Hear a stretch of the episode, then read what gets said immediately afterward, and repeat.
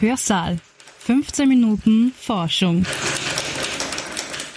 Herzlich willkommen im Hörsaal 15 Minuten Forschung, dem Podcast-Format der Universität Graz, zur mittlerweile 13. Folge und der ersten, in der es nicht primär um die Corona-Pandemie und ihre Auswirkungen gehen wird, aber es hat dennoch ein bisschen etwas mit Corona zu tun, aber in einem anderen Sinn. Ich freue mich sehr, dass Astrid Veronik heute bei mir ist vom Institut für Physik der Universität Graz. Danke, dass Sie heute da sind. Sehr gerne. Wir sitzen hier in unserem Studio an der Universität Graz, natürlich mit dem Abstand, den wir alle zurzeit einhalten. Und ähm, ich möchte gleich mal mit dem Thema beginnen, mit denen Sie sich in Ihrer Forschung hauptsächlich auseinandersetzen. Und zwar ist das die Sonne. Sie sind Astrophysikerin und beschäftigen sich schon sehr lange mit äh, dem Stern sozusagen, der uns auch das Leben auf dieser Erde ermöglicht. Ähm, vielleicht können Sie zum Einstieg ganz kurz erklären, womit beschäftigen Sie sich genau und wie gehen Sie dabei vor? Also wie Sie schon erwähnt haben, ist mein Spezialforschungsgebiet die Physik unserer Sonne.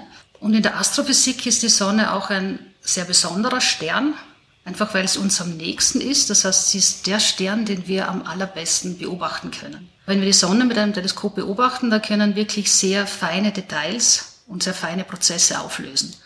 Mein Hauptthema ist dann die äußerste Schicht der Sonne. Das ist echt die, die man im Normalfall gar nicht sieht, aber wenn man eine Sonnenfinsternis hat, dann sieht man diesen äußersten Strahlenkranz der Sonne. Und die heißt eben auch Corona, was in Zeiten wie diesen nicht das am positivsten besetzte Wort ist. Corona heißt ja Kranz oder Krone. Mhm. Daher kommt dieser Begriff, der auch eben hier eine Rolle spielt bei der Sonne. Wenn Sie jemanden, der jetzt gar keine Vorstellung davon hat, erklären müssten, warum es auch wichtig ist, sich mit der Sonne auseinanderzusetzen auf wissenschaftlicher Basis, was würden Sie da antworten? Die Sonne hat ja dadurch, dass sie unser Zentralgestirn ist, ja schon einen starken Einfluss auf die Erde. Und zwar durchaus positive, aber manchmal eben auch unter Anführungszeichen negative. Das ist, was wir verstehen unter den Ausbrüchen der Sonne. Sie kann plötzliche Strahlungsausbrüche haben, sie kann plötzliche Auswürfe von Materie haben, sie kann auch plötzlich äh, spontane Beschleunigungen von Teilchen, sehr hochenergetischen, haben. Das heißt, es ist diese Weise, wie die Sonne unser Weltraumwetter beeinflusst. Wir untersuchen auch solche Ausbrüche mit Satellitenbeobachtungen, versuchen die Daten so zu kombinieren, dass wir die Information, wie diese Ausbrüche entstehen, die haben zu tun mit dem Magnetfeld der Sonne, zu verstehen, wie baut sich diese Energie auf, wie und wo kommt diese Energie dann plötzlich zur Freisetzung, wann können wir besonders große Ausbrüche erwarten und dann auch, wie breiten die sich im interplanetaren Raum aus und treffen sie auf die Erde, wenn ja, wie stark, wann und welche Auswirkungen kann das haben. Und die Auswirkungen, die das haben kann, ist eben einerseits auf die satellitengestützte Technik, können hochenergetische Teilchen direkt die Instrumente beschädigen. Es können sich auch die Bahnen von Satelliten ändern. Da kann man sich vorstellen, dass auch das GPS-Signal, das von denen ausgesandt wird, auch nicht mehr stimmt. Und es kann in Extremfällen auch jetzt zu Stromausfällen auf der Erde kommen. Und zwar durch quasi Magnetfelder, die von der Sonne kommen, mit dem Erdmagnetfeld wechselwirken, dann Ströme quasi im Erdboden induzieren und das kann dann wie ein riesiger Kurzschluss sich auswirken und ist auch schon teilweise zu solchen Stromausfällen gekommen. Ich möchte jetzt gleich weiterfragen, das war jetzt so prinzipiell der Rahmen, den Sie abgesteckt haben. Was passiert denn aktuell in der Sonnenforschung? Vielleicht können Sie das kurz umreißen. Was sind momentan die heißen Themen in der Sonnenforschung und wie ist auch die Universität Graz und Sie persönlich, wie sind Sie da beide mit eingebunden? Also die heißen Themen in der Sonnenforschung sind zum einen die Entstehung und die Veränderung des Magnetfelds der Sonne und damit auch verbunden die energiereichen Ausbrüche der Sonne. Ein anderes wirklich heißes Thema ist auch die sogenannte Heizung der Corona. Das ist ein Thema, das die Sonnenphysik schon lange beschäftigt. Die Sonnenoberfläche hat eine Temperatur von ungefähr 5500 Grad. Wenn man jetzt von der Sonne weiter weggeht, zu diesem äußeren Strahlenkranz, dann wird man sich erwarten, dass die Temperatur abnimmt, so wie man jetzt beim Lagerfeuer daneben steht und wenn man weggeht, wird es halt kühler. Aber da passiert eben ein unerwarteter Effekt, dass plötzlich man einen Anstieg der Temperatur hat von Temperaturen von ein oder zwei Millionen Grad. Und das heißt jetzt irgendwie, das kann jetzt nicht aus dem Strahlungsfeld der Sonne kommen, das wäre unlogisch. Das heißt, da gibt es andere Prozesse, die von der Sonneninneren zur Sonnenoberfläche und weiter nach außen diese, diese Energie transportieren. Und ganz eng damit verbunden ist auch die Beschleunigung des Sonnenwindes. Das ist ein Strom von geladenen Teilchen, der permanent von der Sonne abströmt. Das ist auch wichtig. Das erzeugt auch unsere Heliosphäre. Das ist quasi eine, eine Plasmawolke, in der unser ganzes Sonnensystem drinnen ist und die uns auch gegen hochenergetische Teilchen, die von allen Seiten aus dem Universum auf uns einfallen, auch schützt. Und wie diese Teilchen die Sonne so verlassen können, so beschleunigt werden, ist auch immer noch ein sehr, sehr relevantes Thema in der Sonnenphysik. Ja, also die Sonne gibt es ja schon sehr, sehr lange. Die Sonnenforschung in diesem mhm. auch möglichen Ausmaß, das es heute dank der Technik gibt, gibt es noch nicht so lange, aber es gibt schon einige Zeit lang Missionen, die ähm, sozusagen den, den Zweck haben, mehr über die Sonne herauszufinden, mehr als wir es hier von der Erde aus können. Eine Mission die Anfang 2020 gestartet hat, ist die sogenannte Solar Orbiter Mission. Vielleicht können Sie darüber kurz ein bisschen berichten. Was möchte diese Mission erreichen? Was ist das Ziel? Und äh, wie geht es jetzt auch in Zeiten von Corona dieser Mission?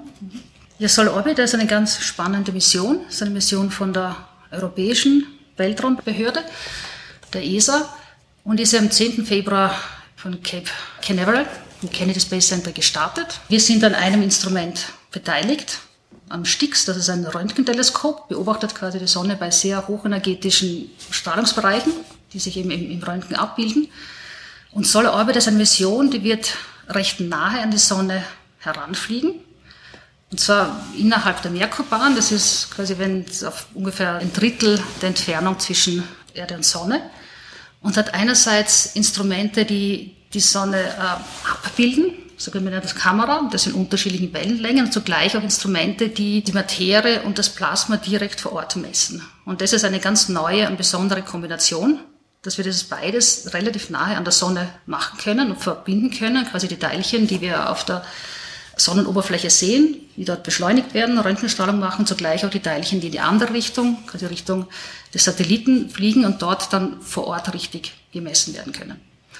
Und Sol Orbiter hat auch eine Besonderheit noch, dass es langsam aus der Bahn Erde, Sonne quasi sich herausheben wird.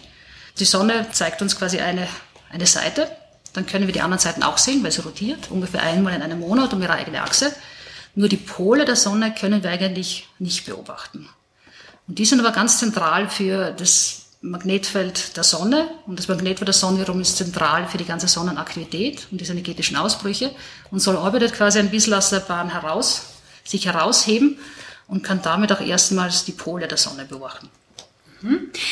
Klingt sehr spannend. Gleich zwei Nachfragen dazu bitte. Das erste war zu diesem äh, Röntgenteleskop, mhm. an dem die Universität Graz mhm. beteiligt ist. Da würde mich interessieren, was genau ähm, haben wir unter Anführungszeichen mhm. da gemacht? Haben wir das konstruiert oder wie ist da der Beitrag der Universität Graz genau? Und das zweite wäre nochmal zum, zum Ziel, also wie gesagt, der Mission mehr über die Sonne herauszufinden. Und was verspricht man sich dann von den Ergebnissen von dieser speziellen Mission? Zur ersten Frage, also das Röntgenteleskop wird geleitet von Kollegen und Kolleginnen in, der Schweiz. Und da gibt es ein ganzes Konsortium von Instituten, die beteiligt sind, darunter auch die Universität Graz. Und was wir machen, ist, wir leiten die Entwicklung der Wissenschaftssoftware für das Instrument. Und das ist in dem Fall sehr wichtig, weil im Röntgenbereich kann man Licht nicht einfach abbilden, wie man es im optischen Bereich macht, weil das ist so hochenergetisch, das lässt sich nicht einfach fokussieren, wie in einem gewöhnlichen Teleskop. Deswegen verwendet man hier sehr indirekte Verfahren, um Bilder zu machen.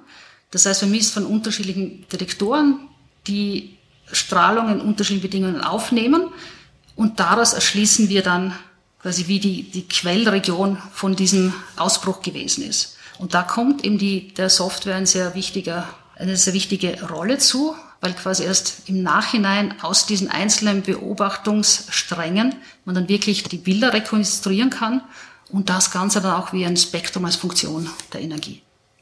Klingt wirklich sehr wichtig. Ähm, und zum Ziel jetzt vielleicht nochmal, also die, die neuen Erkenntnisse, die da jetzt äh, durch diese Mission generiert werden, was macht man dann damit? Also für uns in der Wissenschaft ist es zum einen einfach mal spannend, Prozesse zu verstehen, ne? wie generiert die Sonne Magnetfeld? Wie generiert sie diese Sonnenflecken?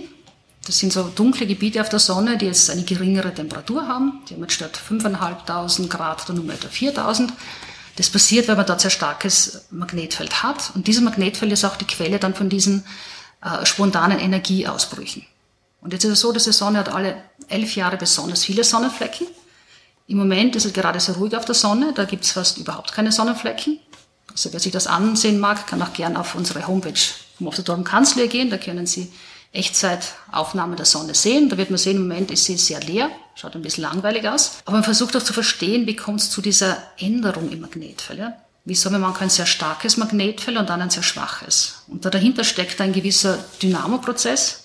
Das ist wirklich ganz ähnlich, wie wenn wir das Licht auf unserem Fahrrad generieren, dass wir durch unsere eigene Bewegung, diese Bewegungsenergie im Prinzip umsetzen in Licht, das heißt elektromagnetische Energie.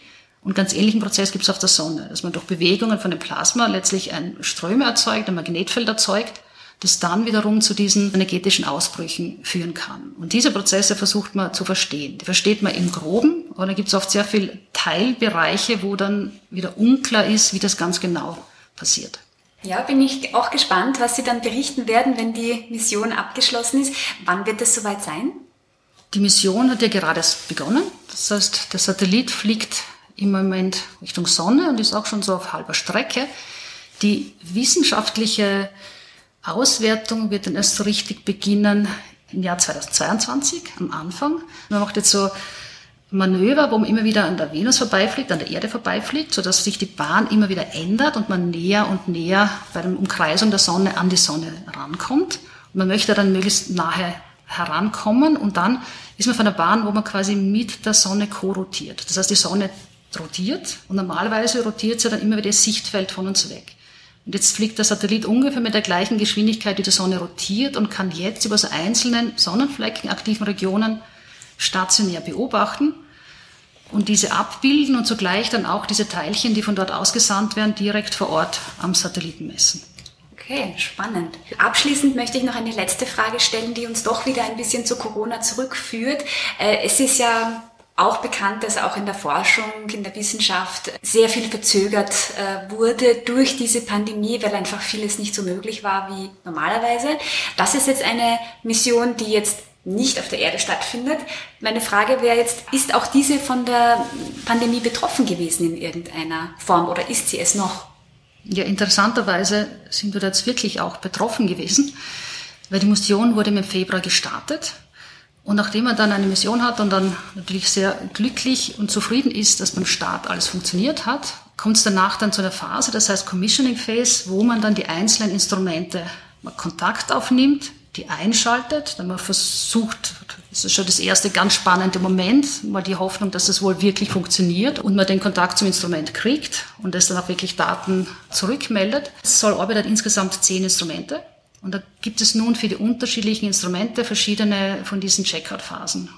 Und für unser Stix-Instrument war diese Checkout-Phase dann vorgesehen, die erste Mitte März. Und man will diese Phase noch haben, wo man noch relativ nahe bei der Erde ist, weil da hat man bessere Übertragungsraten der Daten. Und das musste dann aber verschoben werden, weil auch das ähm, Kontrollzentrum, das Satellitenkontrollzentrum der ESA, das in Darmstadt, dann auch quasi einen teilweisen Lockdown hatte und nur auf Notbetrieb gefahren ist. Und da wäre eigentlich jemand vom Team auch vor Ort gewesen, der das vor Ort, diese Checkout mit durcharbeitet und dann offline mit dem Rest des Teams quasi vor Ort korrespondiert, wo man diese Daten dann checkt und dann genau auch schaut, welche neuen Kontrollbefehle man an den Satelliten schicken will, welche genauen Überprüfungen machen will. Und das hat sich dann verschoben, konnte dann zum Glück zwei Wochen später gestartet werden.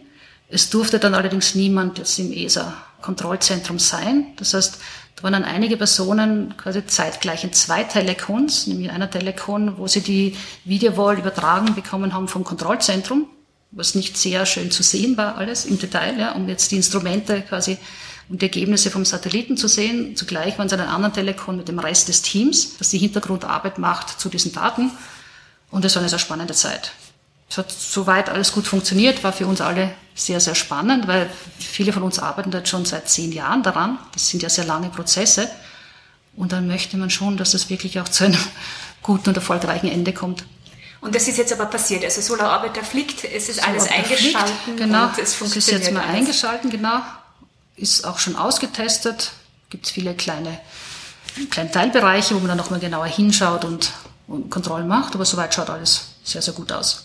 Ja, das ist eine gute Nachricht. Herzlichen Dank. Äh, danke auch, dass Sie hier waren und uns ein bisschen über Ihre Forschung erzählt haben. Ja, das war's für diese Woche. Ähm, nächste Woche gibt es ein neues Thema. Bis dahin, herzlichen Dank und alles Gute. Hörsaal. 15 Minuten Forschung.